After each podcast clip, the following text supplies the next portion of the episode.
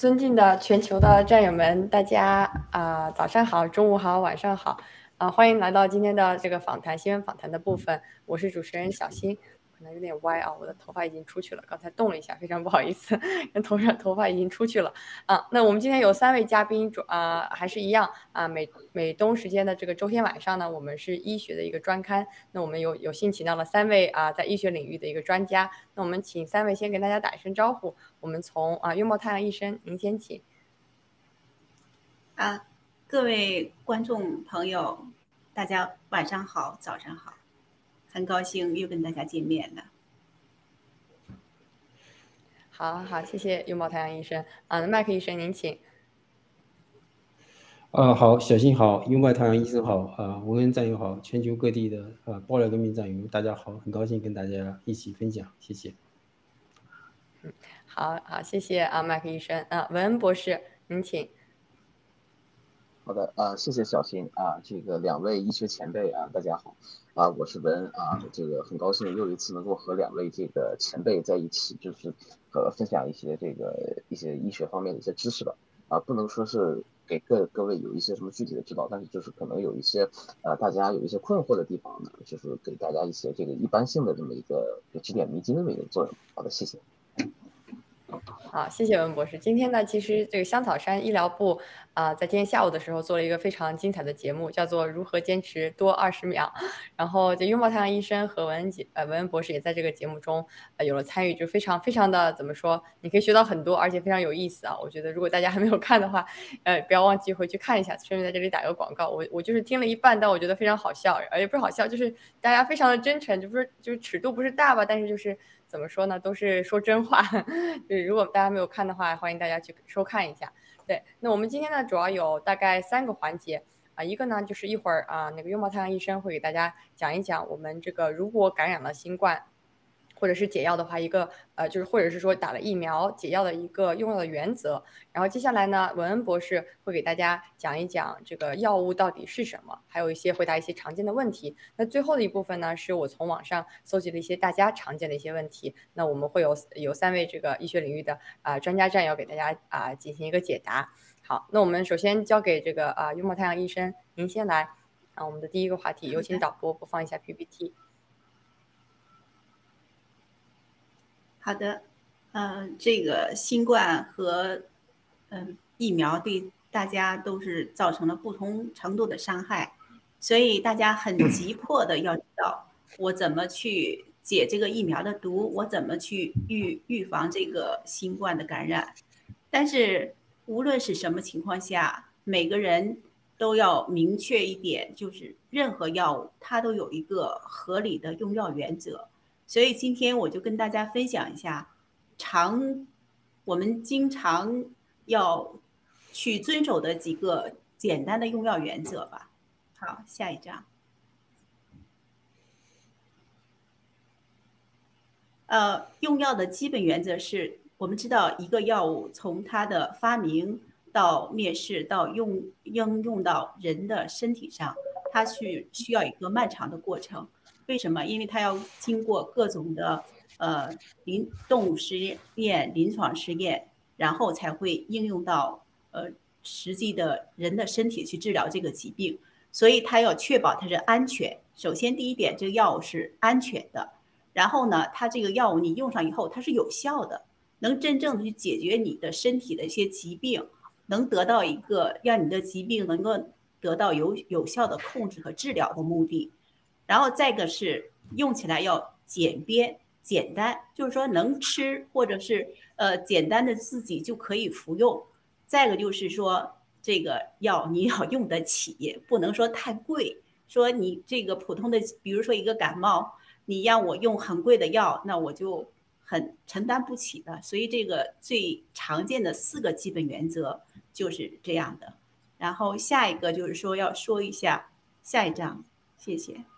下一章那个 stats 就是说，临床上用药，就是这个是对我们医生来说，临床用药有几个呃原则。第一，你要明确诊断，就是明确诊断这个患者他到底是患了什么什么样的疾病，你的诊断要明确了，然后才能制定这个针对这个疾病要做出相应的用药方案，所以这个每一步都是要根据这个病人的具体情况去制定，然后是说你这个制定方案以后呢，你要不断的去完善。为什么？因为在这个治疗的过程当中，可能是呃患者的身体会不断的出现各种状况，是好转了，或者是加重了，你是需要随时去调整这个药物，呃量是增还是减，或者是需要加其他的药物去调节，这个是要及时去完善这个治疗方案。然后呢，你这个治疗方案呢要少而精，为什么要少而精？就是能单一的用药，你不要去联合用药，就是个体化，针对一个呃病人的具体的去治疗方案。因为一个疾病在每个人身上的表现方式它是不一样的，所以说你要针对他这个患者本身的情况去制定他这个呃非常具体的个体化的一个治疗方案。所以这个是对临床医生来说。我们需要坚持这几个原则，然后下一个说，那下一章就是要讲，呃，对于说，呃，我个人个人需要，呃，有一些不舒服啊，呃，我怎么去用一些在药店直接买的一些药，我怎么用？我什么情况下需要用药呢？什么情况下我不需要用药？所以这个原则呢，这是我个人的一点见解，就是说，有一些疾病。你首选如果是能食疗，就是说能吃一些食物去解决你这些问题的话，比如说，呃，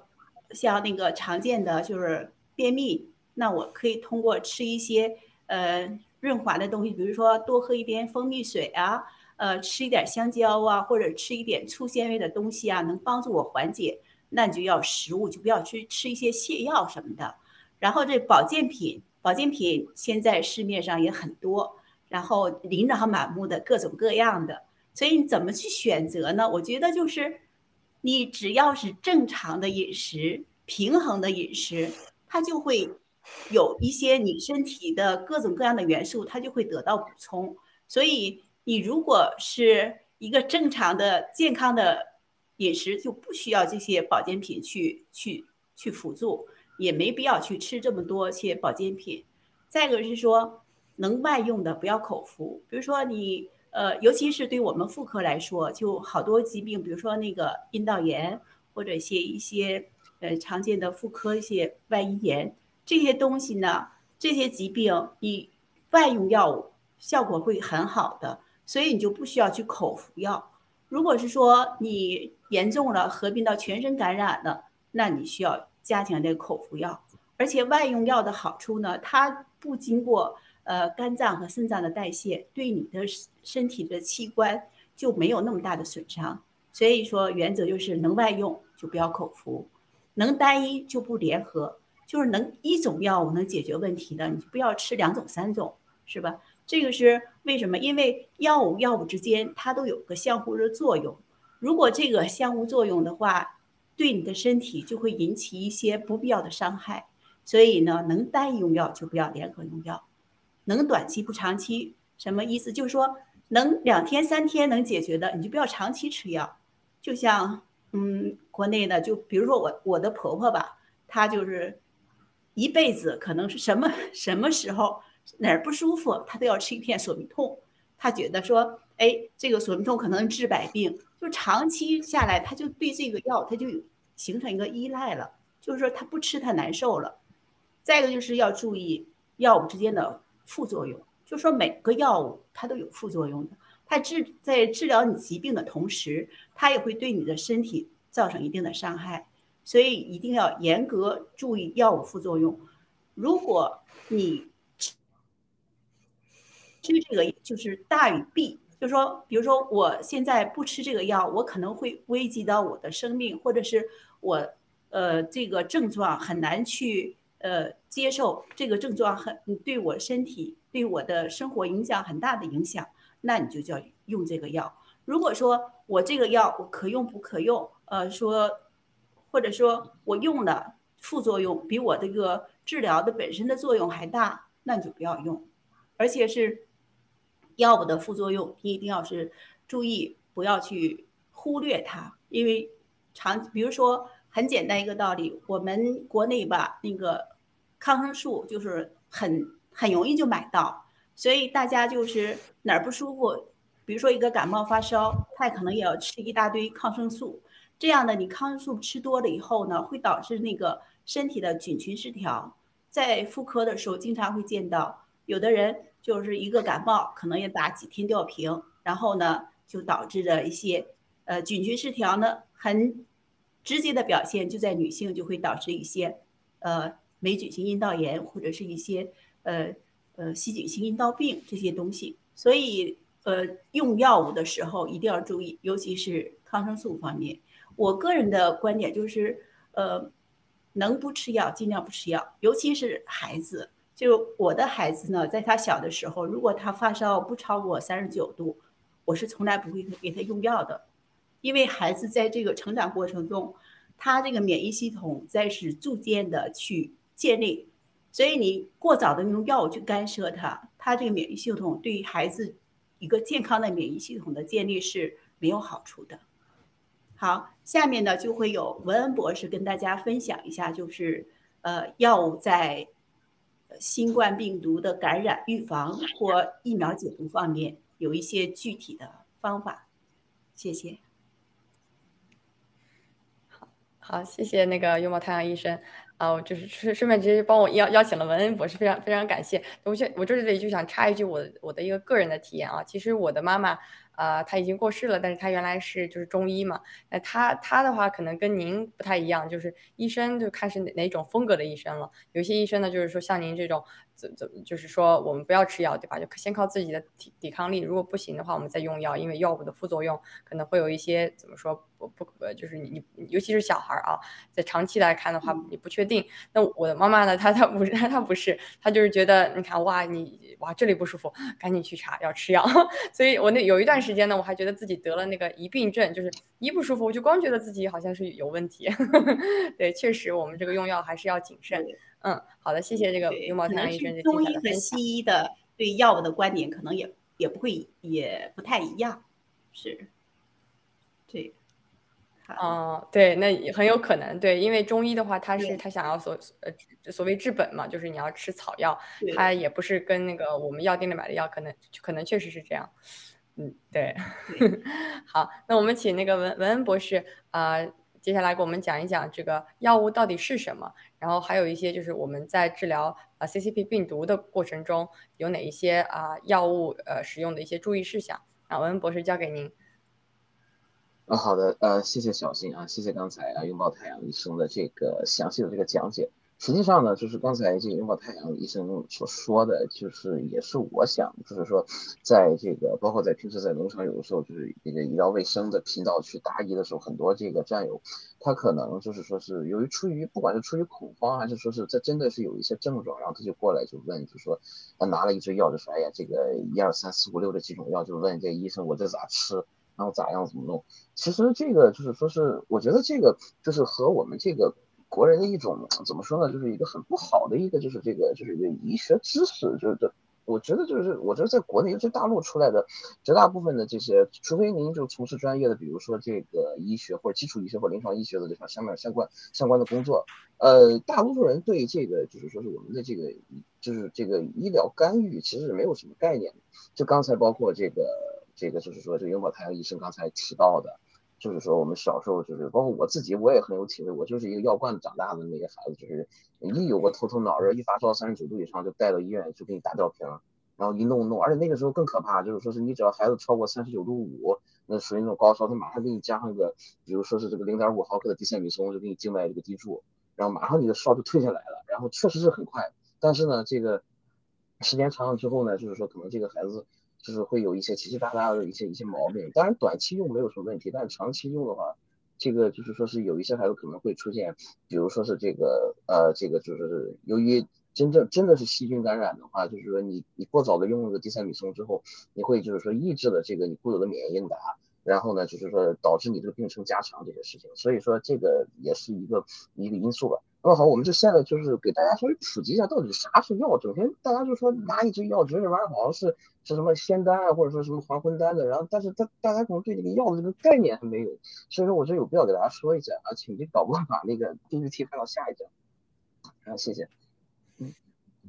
对，就是我们说这个药物，实际上啊，对，这个是这个新冠的这个，就是说是这个 a r i c o v e r 就是我们说这个美国这个前线新冠重症联盟，不是由一群这个。呃，一线的这个急诊科的这个医生啊，他们就是说，在二零二零年这个这个美国的这个新冠疫情爆发之后啊，他们就是说是基于呃一手的这个临床经验，然后还有就是说是在其他国家使用伊维菌素的经验，才制定了那么一个方案。那么这个方案里的呃，它不是针对感染的，而是针对的是什么？针对的是这个长病程新冠，就中国病毒。这个呢，实际上是就在我们昨天的时候，这个香草山的这个 这个医疗部呢，也推送了一个。啊，在今日推送了一个，就是关于这个长病程，呃，这个中共病毒这个综合征以及这个，呃，就是接种疫苗后的这个炎性综合征的这么一个治疗方案的解读。呃，这个呢，大家有兴趣的话可以去金六上去看，然后我这个 PPT 也会给大家列出这个地址。这里边给大家提到的主要观点就是说什么，就是呃呃，我相信这个这个陈破高水，就是这个麦克医生，他就是说是在往期的节目中也提到过，就是说是很多病人将近是有百分之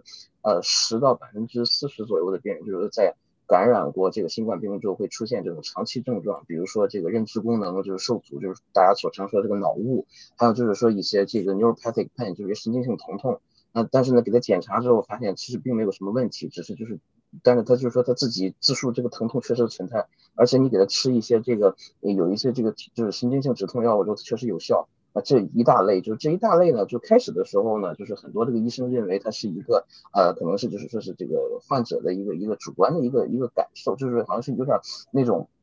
就是说主观性比较强一种病，但实际上越来越多的发现，发现它其实和这个我们就是说是被过度呃激惹的这个免疫系统是有关的。所以说这个病呢也越来越就受到一些就是世界的这些这些这个临床医生以及做从事这个基础医学工作的这些医生的一些重视。那么呢，我们知道这个 NIH 呢，那么最近呢他们也启动了一个叫 Recover 的这么一个好像是这么一个研究，好像是要注资四点六亿美元，就长期的去研究这个长病程中共病毒这个综合征。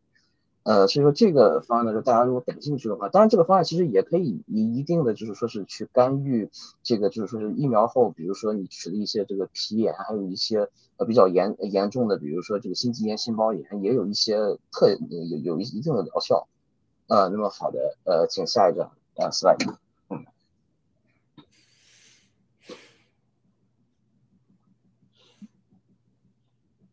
呃，对，是这个。呃，对，就是再再下一张，这个就是我们这这我们就不不不花花更多时间去讲这个东西。对我们说到这儿呢，就是说给大家讲这个药到底是啥，就是实际上不管是美国 FDA 美国这个食品啊药品，还有这个化妆品这个法案，还是这个欧洲药监局的这个定义，以及中国的啊，当然中共它也弄了一个叫食品药品监督管理法。就当然我们在上学的时候也也学过这个东西，就这个概念呢，实际上它更多的意义上是一个法律的意义。但是这里边的就是我想强调一点，就是我用颜色去标出来，就是药物它的特点，它一定是用于预防，要么是用于预防，要么是用于治疗，要么是用于诊断。啊，当然这个美国定义里边可能还出现了，就是说是加了一个，就是说是可以用于就缓解症状，或者说是这个加速康复等等等。但不管怎样，就是说我们用药的一定是要有目的的，并不是说就是说好像像传说中的我们去看老君八卦如意弄一个仙丹出来，然后就说吃吃了之后百病消除，然后就啥都啥事儿都没有，它不是不是这个意思。所以说呢，就是说呃，就是说我希望大家就有一个概念，就是说你不管你是用于预防还是用于治疗，那么预防有预防的这个用药的目的，呃，也有这相应的一些指征啊。很多这个战友就是在咨询的时候就问，就说哎呀，我这个我用于预防，到底这个药怎么吃？那我们往往就会问，就说你这个你平时居住的环境怎么样？就是你是不是就是说是这个就是说感染这个新冠的这个风险比较低啊？比如说这个常年在家，呃，可能就是说一周可能就出去个两三次啊，就是处于这种类似于这种在家办公的状态。那么这样的话呢，那么就是完全是没有必要去用药物治疗，因为你相对处于一个比较就风险比较低的一个环境。呃，如果说是呃每天要去上班，而且要去见一些人的话呢？那么我们可以采取一些就是中高危的预防方案，就可以相应的用一些这个像伊维菌素啊，像这个包括像羟氯喹这方案也是可以的。所以说就是说预防也是有几种，那么治疗当然有指征。你比如说你确诊了病毒，然后你出现了这个病毒相应的症状，然后呢这个阳性核酸或者是阳性抗原等等等等这些就是说就是我们是用到一些指征。那么诊断呢实际上也是需要有指征的，比如说这个如果大家相相如果大家熟悉的话，比如说在这个呃就是说这个这个做备餐的时候。就是说是就检查这个呃这消化道，然后就喝一种叫做就是就是硫酸钡的一种东西，这个东西就是一个显影剂，对吧？这这些这些用于诊断的这些这些试剂呢，往往是对你的身体是没有什么影响的，它其实就是说是辅助，比如说显影，或者说是辅助的去啊，就是说出现一些这种特定的一些什么吸收，然后以至于让这个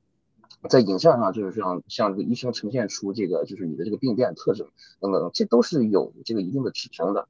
那么好的，就下一页。对，说到这个新冠的问题呢，实际上我们还是要给大家就是，呃，普及这个就这张图，这张图在几周前可能也大家也见过，就是一个呃，我们说整个的就是说是这个中共病毒的这样一个病程。这个病呢，实际上就是说是经过了两年多的时间，就越来越多的这个医生以及一些做从事这个基础医学研究的这些人员也越来越熟悉，就是说它其实并不是一个简简单单的一个呃，就是那种就细菌感染。那么它的早期往往是呃呃呃病毒感染，早期往往是通过一个是出现的一个病毒感染这么一个疾病。但是呢，就是说是这个随着这个呃，就是这个病程的深入，如果你早期呃就是抗病毒啊治疗不是很彻底，不是很呃透彻的话，那么它进入中后期的话就转转入了，就是说就是说这个固有这个就是这个延迟性的这个呃固有免疫应答的这个这个激活，然后它这个是以这个就是巨噬细胞啊，就是就是就过度活化啊作为这么一个特征，那么就是也就是大家所呃所说的这个免疫损伤。那么也就是说，这个病的这个中后期呢，出现了一系列症状，往往就是说是以这个你过度被激惹的这个，呃，你的固有免疫以及这个就是这个巨噬细胞所介导的这个一些一些炎症因子的释放有关。所以说，这个病的中后期，如果呃你的早期没有就是说是及时的干预住的话，那么这个病的中后期以及就是说是这个转入这个肠病程这个中共病毒的时候，往往是需要进行，呃，就是说是这个巨噬细呃巨噬细胞的一个负极化的治疗。那么这个时候就往往介入一些这个糖皮质激素，也就是大家所知道的这个什么地塞米松啊啊，还有就是说是一些比如说中效的像这个啊扑尼松以及这个甲基扑尼松龙这样的啊这样这样的一些糖皮质激素，呃，那么好了，所所以说这个有很多这个战友就是问，就是哎，这个我是不是在开始的这个这个。疾病的早期就要去吃这个地塞米松，这个是绝对不推荐的，因为你这个刚刚感染病毒的时候，你出现的一系列症状，比如说发烧、咳嗽以及这个呃这个什么，当然很不舒服，这个我理解，但是呢，就是说这个这个。这个期间呢，实际上是你的这个体内的这个固有的免疫应答被激活，然后相当于你自身的这个免疫系统去抗去抗击这个病毒的过程。如果你这个时候用了这么强效的抗体激素去抑制这个呃免免疫应答的话，那么它实际上呢就相当于是一个虚假的繁荣，就是说你相当于是你自己感觉很舒服，但实际上这个体内的细菌大量的繁殖，然后呢就是说会隐藏更大的危机。所以说这个这个这个图上也给大家说，就是这感染中早期绝对不要去用糖皮质激素去干预的啊。那么好的，下一张。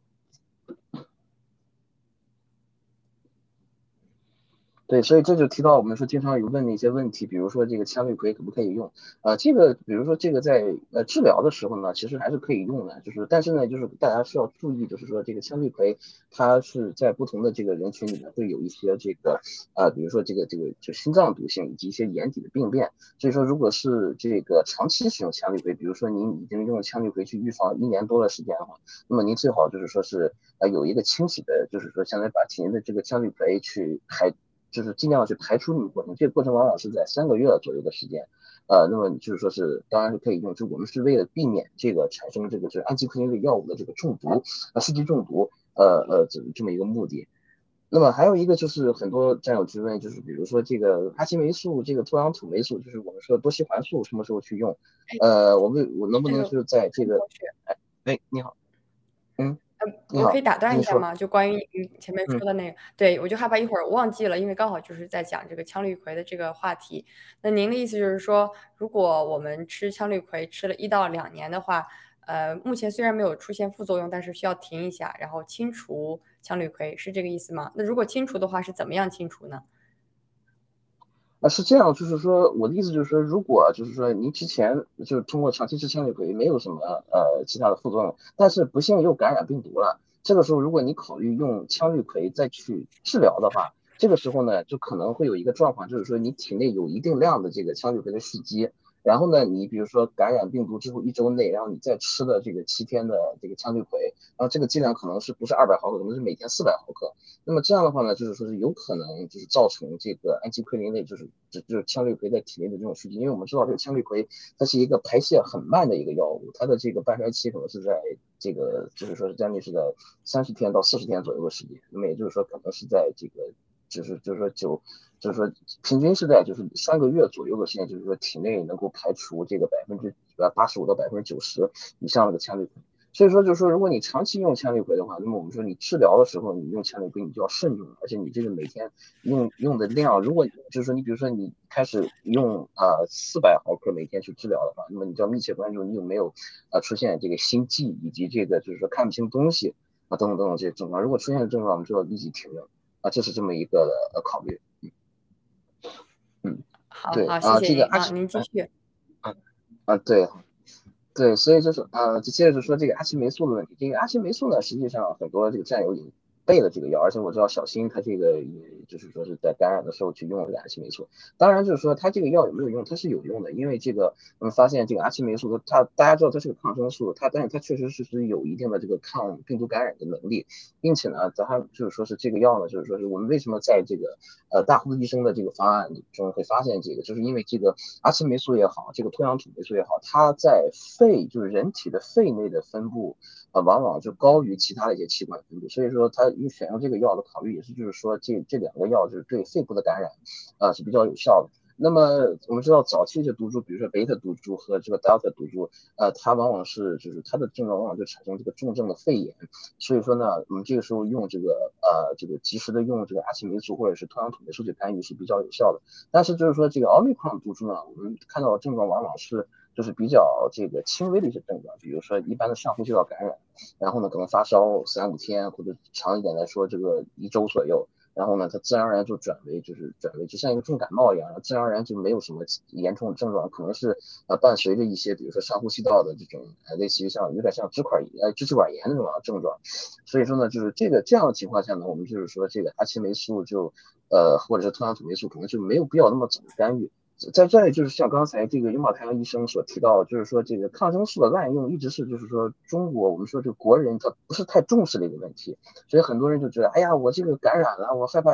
呃预防这个变成这个本来这个上呼吸道感染，我想把它为了避免让它成为下呼吸道感染，是不是要过早的去用抗生素？这个其实是特别不建议的，因为我们说这个我们这个人体内就是我们肠道内有一些就是说是有个有就是大家都知道应该有一个菌群，那么这个菌群实际上是维维持我们这个呃体内内环境稳态一个很重要的因素。如果你过早的去用，就是在没有这个细菌感染。就没有这个，就是这种呃感染性的这种细菌，就是恶性菌，就是感染的指征下，你过早的去用这个抗生素的话，你往往会破坏这个体内的这个菌群。那么这样的话呢，就是说起到一个什么，就是把那些有益的、能够抑制那些恶性菌的那些、那些、那些、那些良性菌给你干掉。然后这样的话呢，就是会造成什么，就或者说相当于就进行一个毒，就是个菌株的筛选。所以说这个就是说你在感染的早期没有这个。呃，肺炎的指征以及没有这个，就是说这个细菌感染指征，说我们也是不建议过早的去用这个阿奇霉素和这个脱氧土霉素这两种抗生素的。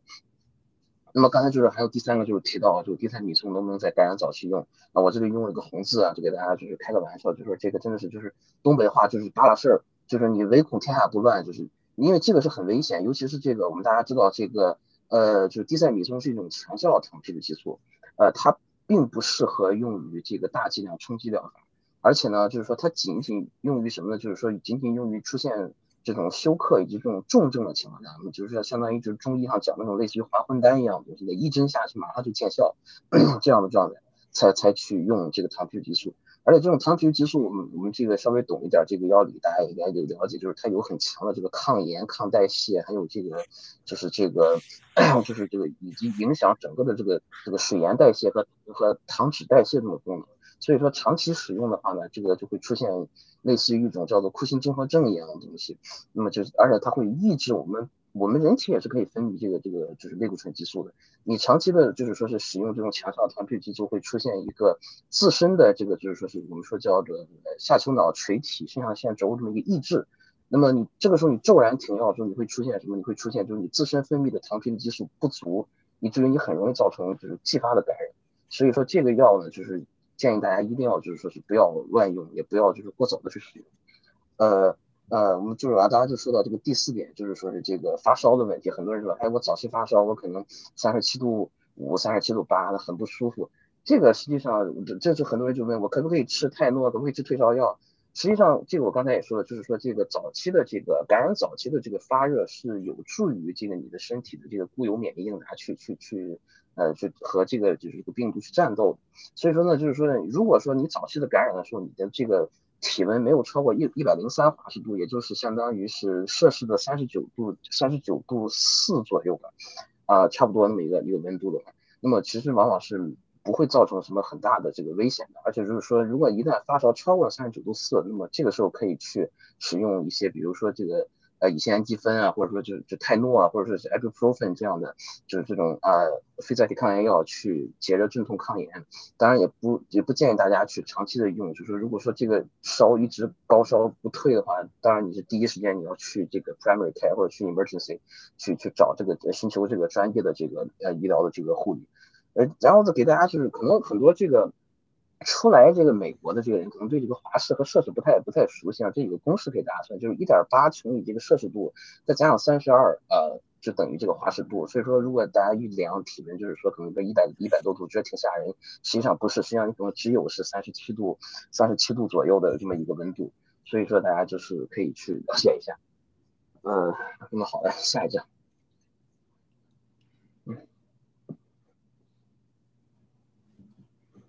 对，所以这就说到了，就是说刚才就是这个，呃，就是很多战友问的这个解疫苗毒的问题，就是这这到底咋解？其实这有一个困境，就是说我们就是说怎么去，就是你制定一个医疗的这个方案或者这个用药指南的时候，我们首先要对这个病给一个定义，就是下一个定义。你就是说可以，我们可能当时就是并不了解这个病的这个病理机制是什么，但是你一定要有一定的就诊断的方法，比如说是你就是说相应的诊断标准是什么，然后你你都要列出来。但是我们现在。就是说，这个疫苗毒，呃，现在现在相对来说是一个怎么说呢？是一个很模糊的概念。就是我们到底是如何去定义这个疫苗毒的问题？当然，我们是看到有一些这个呃医疗的这个团队，他们已经尝试去定义，比如说。啊，我们从去年就开始知道这个疫苗诱导的一些这个，呃，就是免疫性的这个血小板减少症，还有就是和疫苗相关的心肌炎、心包炎，呃，以及这个就是我们知道就是就是接种疫苗之后，有些人就是出现一些莫名其妙的、一些全新的这种弥漫性的一些炎症，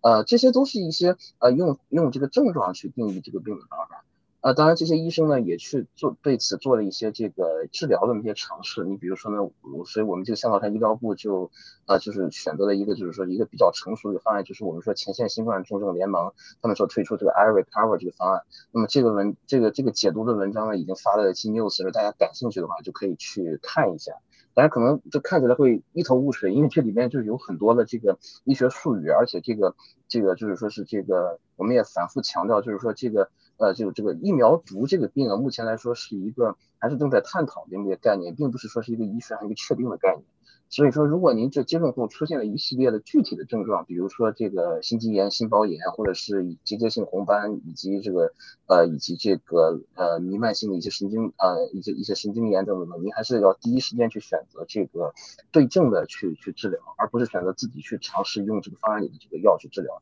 这个病呢，就是说是一定要去用啊，就是寻求一些有治疗经验的医生来进行干预。所以这是我们给大家提醒的这么一个一点。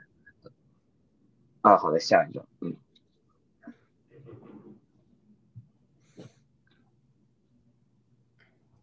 对，所以这个就是提到了，就是我们说就是在方案中所给大家展示的这个长病成新冠。之前呢，就是说是大家认为这可能是一些偶发的案例，但是现在越来越多人发现，其实这个和这个就是这个呃新冠的就感染以及这康复是有密切关系的。所以说呢，呃，就是说呢，这个这一部分呢，我们就是说，呃，我们就不在这个节目里详细的去展开了。那么我们就是说，大家感兴趣的话，可以去我们这个解读里去了解一下。啊，好的，去下一张。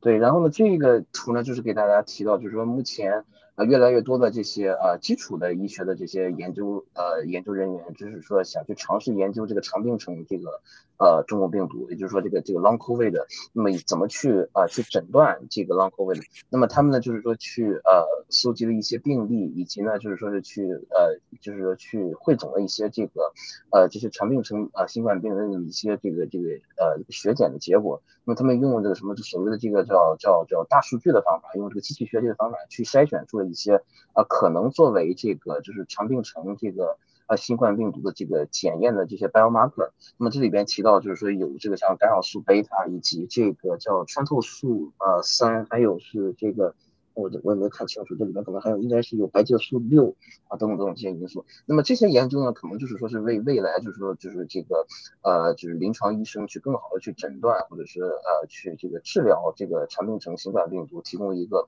呃有效的这么一个途径。啊，好的，下一个，嗯。对，所以那么这最后两页呢，就是我们给大家提到，就是说是如果如果就是说很多这个战友不幸就是被迫或者说是由于无知去打了中共这个病毒疫苗，然后呢，呃，在早期内如果说是还没有发展出相应的一些症状，没有发展出相应的病变的时候，我们可以呢就是给跟大家推荐，就是用这个艾瑞克尔方案中的这个低剂量的这个伊维菌素，呃，使用一周或两周的时间，然后转为使用纯品青蒿素，呃，这个这个干预的这么一个方案。当然，我们还是要强调说，如果说您在接种疫苗之后，一旦出现了任何的，就是说这种具体的这种病变的话，第一时间还是要去寻找这个相应的一个专科医生进行诊疗，而不是说是在这几个方案里边自己去尝试。这个病啊，不能是说自己去，就是俗话说的有病就得治，有病就得看医生，你不能自己去试。而且这个东西，我们也反复说，就是说这个。个人的健康呢，就是说不能赌气，不能意气用事，就是就是说是，虽然可能是，我我知道很多战友都是对这个全球各国的这个医疗系统，尤其在这个新冠之后的这个这个失望的表现，就是这种很很很，就是就就就是说很很失败的表现，都很失望。那么呢，但是呢，我还是希望提醒大家，就是说不要拿自己的这个健康去赌气，去这个自己去尝试一些什么药物，这都是很危险的事情。也就是俗话说，就是焊雷管、锯灯泡这样的特别危险的事情。那么好的，其实我想说的就这些啊，谢谢大家。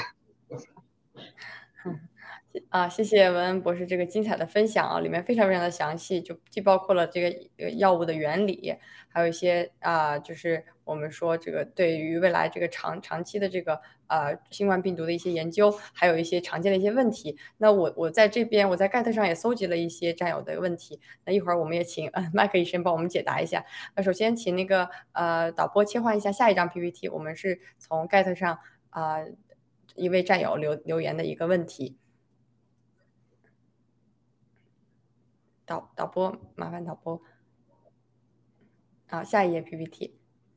哦，就再逛下一个。对对对，啊，那这个呢，就是说美国啊，小孩子五到十一岁啊，或者是十二到十八岁之间已经接种了疫苗，都是成人剂量的百分之三十。那这些孩子接种了疫苗以后，他们的免疫系统和未来疫苗对他们的伤害是什么样子的呢？麦克医生，不知道您能不能帮战友回答一下这个问题？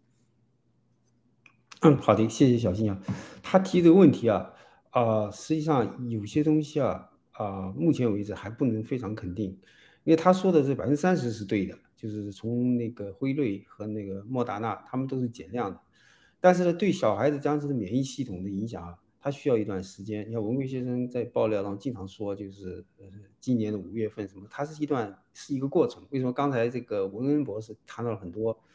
这个打了疫苗或者感染了中共病毒以后，对我们体内的免疫系统的影响啊，激活了单核细胞、聚合细胞，现在还有是肥大细胞，对我们的细胞免疫和体液免疫的这种反应，有些东西是需要时间。我我自己的感觉就是，你如果是从急性来看，你看刚才我我们谈到这个心肌炎，这个心肌炎实际上一定程度上也是个免疫反应，然后它这个主要就发生在这个青少年当中，所以说呃，从这一点角度来说。至于将来会发生什么事情，会有多少人会有会有这样子的反应，对他们的免疫系统有什么伤害，我们要拭目以待，只能只能看时间吧，我是这么觉觉得。再有，我想我想补充一下，呃，这个刚才我我看见这个小新穿的这么漂亮的衣服，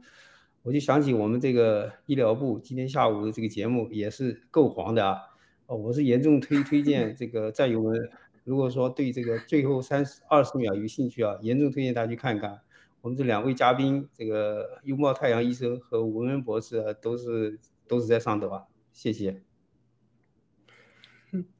啊，好，谢谢麦克医生啊。那考虑到时间的关系，我们就下一个问题就是最后一个问题，然后我们结束今天的节目。因为之后我们会有联盟的一个答疑节目。啊，有请导播下一下一张 PPT，我们还有下一个问题。啊，这个问题呢，就是战友说，就是关于这个接种疫苗的人的刺突蛋白脱落，就是对这个未接种疫苗的人到底有多大的伤害？就是希望战友可以解答一下。尤其是现在啊，我们身边的人基本上打了两针或者是三针的。那这个我们请啊那个拥抱太阳医生。哎，好的，就是，呃，这个刺突蛋白的脱落呢，它可能有，呃，各种各样的方式和方法，比如说，呃，因为它这个片段里面嘛，还有一些，嗯，艾滋病的片段，那比如说这个艾滋病片段，它就可能通过性生活传播，所以，呃，还有是在皮肤表面，可能它是。脱落，你接触了以后呢，就是刺激你皮肤，呃，过敏反应啊，这些症状可能都会有。所以，如果是在这样的环境，呃，我本人也是，我我公司的所有人都接种疫苗了，就是我没有接种。所以呢，嗯，尽量的远离这些接种疫苗的人，然后注意防范。还有上一期文恩博士说的要。清洗鼻腔啊、口腔啊，这些都多注意一些吧。所以还是有一些方法。呃，如果真的不幸呢，你这个刺突蛋白你接触到了脱落了，然后如果有症状，呃，你就尽早用药。如果没有症状呢，也没必要过度的恐慌。就好，谢谢太阳医生啊。那文文博士就这个问题，您有什么要补充吗？呃，我没有什么补充，但是就是我我是我就是说我我是这样，就是说可能这个也是反复问到的一个问题，但是就是呃，由于这个就是说目前这个刺突蛋白脱落啊，曾经就是就有一些有一些学者认为它是存在的。那么当然，有些学者认为这个是不可能的。但我们不管怎么样，就是说，由于这个中控病毒它是一个，毕竟是一个武器化的病毒，就像之前这个呃麦克医生他在这个讲座里他曾经提到过，就是说这个他的就是包括我们说 mRNA 疫苗所产生的这个 S 蛋白和病毒本身的 S 蛋白是有一定区别的。啊，它既是就是 S 蛋白一部分，同样就是说为了稳定这个，就是这个让让让这个呃，就是 S 蛋白稳定，但它加入一些这个就是一些结构上的改变的东西。但是我们说，无论它有没有这个情况呢，就是说是呃有，就是说有一个我们说就是说这种混淆因素的，就是说呃你接种了疫苗之后，就是有些呃人他可能没有发展出就是说是这个疫苗的这个一些后遗症。但是呢，它在短期内会产生一定的就是中和抗体，那么这个时候呢，就会往往就是说它变成一个什么，就是这个这个人他会携带病毒，或者说他感染病毒，就是说他并没有很显著的症状。那么如果说你就是说在这个情况下，就是如果你作为一个没有打疫苗人和这些人去接触，那么很有可能就是说他们携带的这个病毒就就就被你所捕获了，你就你就感染病毒。所以说就是说你与其就是我个人的观点说，与其去就是去警惕这个刺突蛋白脱落，倒不如去就是说是去就是说和这些就。接种了疫苗的人去去接触的时候，你一定要做好充足的防护，以免被他们所携带的病毒去感染到你。那好的，谢谢。好，谢谢文博士。那麦克医生，呃，您还有什么要补充吗？呃，我刚才呃听了那个拥抱太阳医生和这个文恩医生他们说的东西啊，我我实际上很多东西我很认同啊。其实我想补充两点，第一个，刚才这个。拥抱太阳医生提到了，就是要根据各个体的这个具体情况，这一点非常非常重要。我们这个每一个人实际上都是不一样的，我们人体、人的素质、人的遗传的这个这个基因，再就是我们对任何一种这个病原体的反应，就是我们可以有不同的症状，然后对药物的反应也是完全不一样的。很多人可能这种药物对他一点效效果没有，有些人可能效果非常好，这一点是在临床上经常看见的。所以说，我们这个战友啊，要要很重要一点就是。要根据自己的情况，而且呢，就是我们在网上或在什么地方看到一些东西，呃，不要过度解读，就是说你要，呃，要要要根据一些呃你自具体的情况，根据你的医生给你的一些建议。然后刚才这个拥抱太阳医生提到非常重要的一点，就是关于这个加药、加营养品的问题啊，我是百分之百认同这个观点。就是说，我们这个我们在临床上啊，一个很很大的一个问题，就是说，在任何情况下，这个病人来看医生啊，一你说有头痛，给你加一个药治头痛；你说关节痛，加个药，这个是非常错误的一个做法。就是我们现在临床现在开始慢慢有一个转变，通过这个新冠病毒以后，就有一个说法，就是啊，